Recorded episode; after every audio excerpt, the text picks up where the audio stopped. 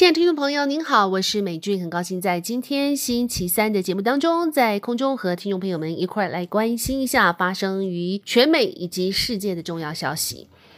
那么，英国的白金汉宫在昨天宣布，国王查理三世的加冕仪式将在明年五月六号于西敏寺举行，典礼将糅合当代与传统元素，并且展望为未来。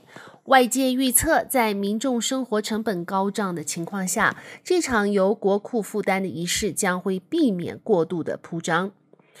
已故英王英国女王伊丽莎白二世一九五三年举行的盛大加冕仪式，历时超过三个小时，并且创下加冕仪式电视转播的先例。外界预期查理三世的仪式长度将会短的许多。根据规划，王后卡米拉将同时获加冕。加冕仪式主要是宗教仪式，自一零六六年以来，一向由英格兰教会 （Church of England） 主教所主持。好，那么镜头的焦点回到俄乌战争。俄罗斯十号为克里米亚大桥爆炸事件发动报复攻击，向乌克兰发起侵略战争至今最大规模致命反攻，摧毁了许多民间目标，导致多处停水断电，许多大楼倒塌，造成至少十四人死亡和近百人受伤。拜登表示，美国与盟友将会要俄国付出代价，并且同意乌克兰的要求，提供先进的防空系统。俄国总统普丁表示，俄军的精准武器锁定乌克兰能源和军事指挥设备，以报复其口中的乌克兰恐怖主义行动。普丁以恐怖主义形容乌克兰阻止俄国入侵的行动，并且声称连接俄国的克里米亚大桥八号是遭到乌克兰特别部队的攻击。普丁在影片中告诉俄国联邦安全会议，若是乌克兰继续攻击威胁俄国的安全，他是誓言必定采取相对强硬的回应。那么，俄国盟友白俄罗斯总统卢卡申科也宣布，他与普丁同意组成地方联军，但是并未提供进一步的细节。白俄罗斯国防部长警告乌克兰勿挑衅白俄罗斯。好，那么四年前脱离破产的核电业者西屋电器 （Westinghouse Electric） 如今将在一笔价值七十九亿元的交易出售给布鲁克菲尔德再生能源合伙公司。啊，英文名字是 Brookfield Renewable Partners，与油燃料供应商 Chem 啊 Chemical 共组的私募股权集团，显示俄乌战争让一度失宠的核能产业激起投资人的兴趣了。那么 Brookfield Renewable Partners 公司将会以二十三亿元收购西屋电器的百分之五十一股权。啊、，Chemical 将会以二十二亿拿下剩下的百分之四十九的股权，双方也将承接西屋电器的现有三十四亿元的贷债务，使这笔交易的金额已经高达七十九亿元。不久前，西方国家决策者都因为安全考量以及成本高昂和工期，呃，一直延拖的一系列因素。不愿意投资大型核电厂开发计划案，但现在因为气候变迁的迫切感，已经使核能重新获得重视。因为核能可以全天候产生零碳电力，就是 zero carbon，并且不受天候的影响。在俄罗斯入侵乌克兰后，各国争相寻找俄国石油以及天然气以外可靠代替选项，因此让核能更进一步成为镁光灯的焦点。全美汽车协会 AAA 的数据显示，美国加油站平均油价为每加仑三点九二元，在夏天近百日的下滑之后，油价已经连续三周攀升。再加上石油输出国 OPEC 五号决定要减产，学者表示，涨到每加仑四块钱，恐怕只是时间问题。那么，西岸和中西部的油价呢？呃，有可能会下降。国家广播公司 NBC 报道，除产油国减产之外，啊、呃，另外过去一段时间的油价下滑，是因为拜登释出了美国的战备储存油。那么现在让驾驶对汽油的需求上升，导致国内汽油库存已经因为前一阵子的这个战备储油释出的关系大幅下降了，这也是油价上升的原因。还有一个原因呢，就是美国出产的很多的 diesel，就是柴油呢，现在完全运输到欧洲，和帮助乌克兰来攻打。恶果，所以在国内反而是用油的这个啊含用油量呢吃紧，也就是因为现在油价上扬的关系。加油站油价在今年六月中旬的时候达到高峰，当时平均每加仑是超过五块钱，之后一路下跌。啊，不过呢，可以想见，从这个月底到下个月。将会可以看到每桶的原油再度攀升到每斤一百二十元以上了。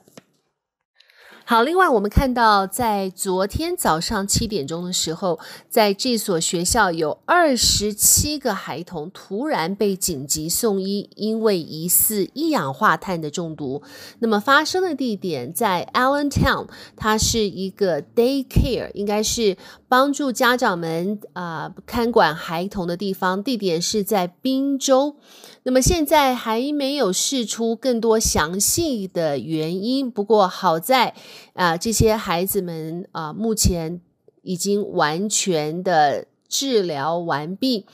呃，到底这一个一氧化碳啊是十分的严重，因为一旦吸取过多过多的话，会造成死亡。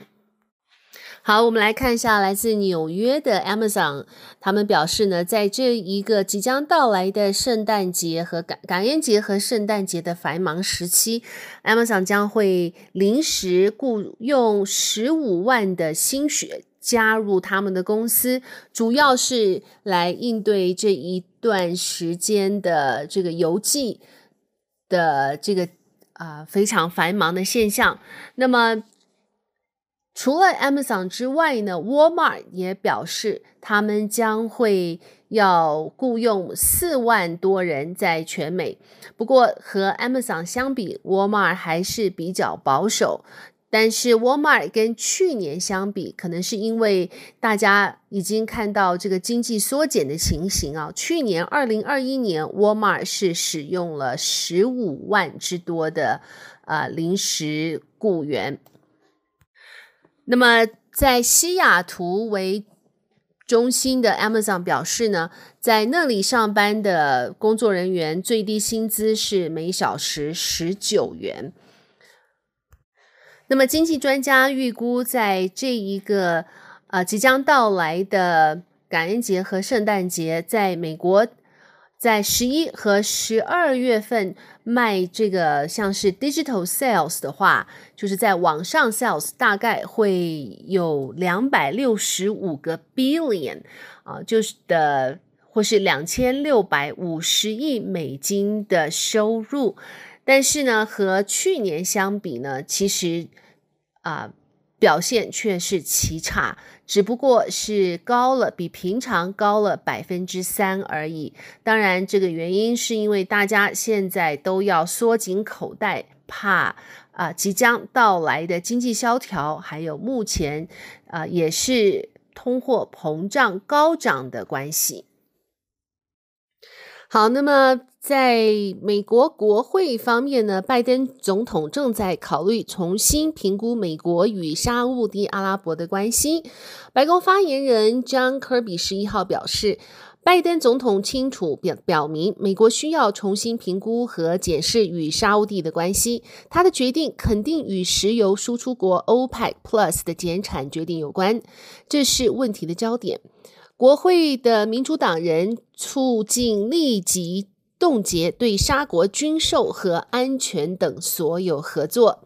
那么，沙乌地和俄罗斯牵头的 OPEC Plus 石油生产国上个星期决定大幅减产，以抬高石油价格。科比说，拜登愿在如何推进与沙国的正确关系上与国会合作。民主党籍的参院外交委员会主席 Bob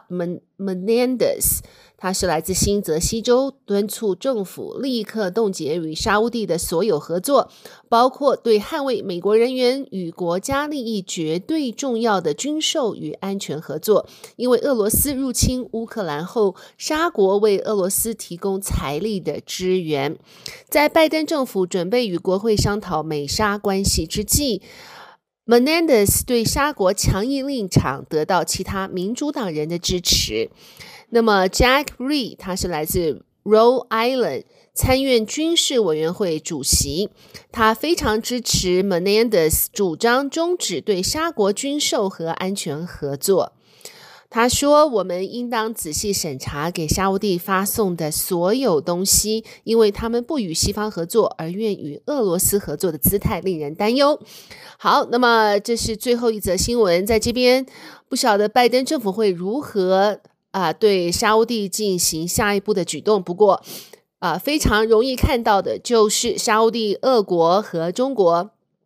已经啊蠢蠢欲动，要将美元踢出石油市场。那么，若是拜登听从这两位以及其他民主党人士的建议的话，无疑是将沙乌地。拱拱手送到了苏俄的身旁，因为他们更有原因可以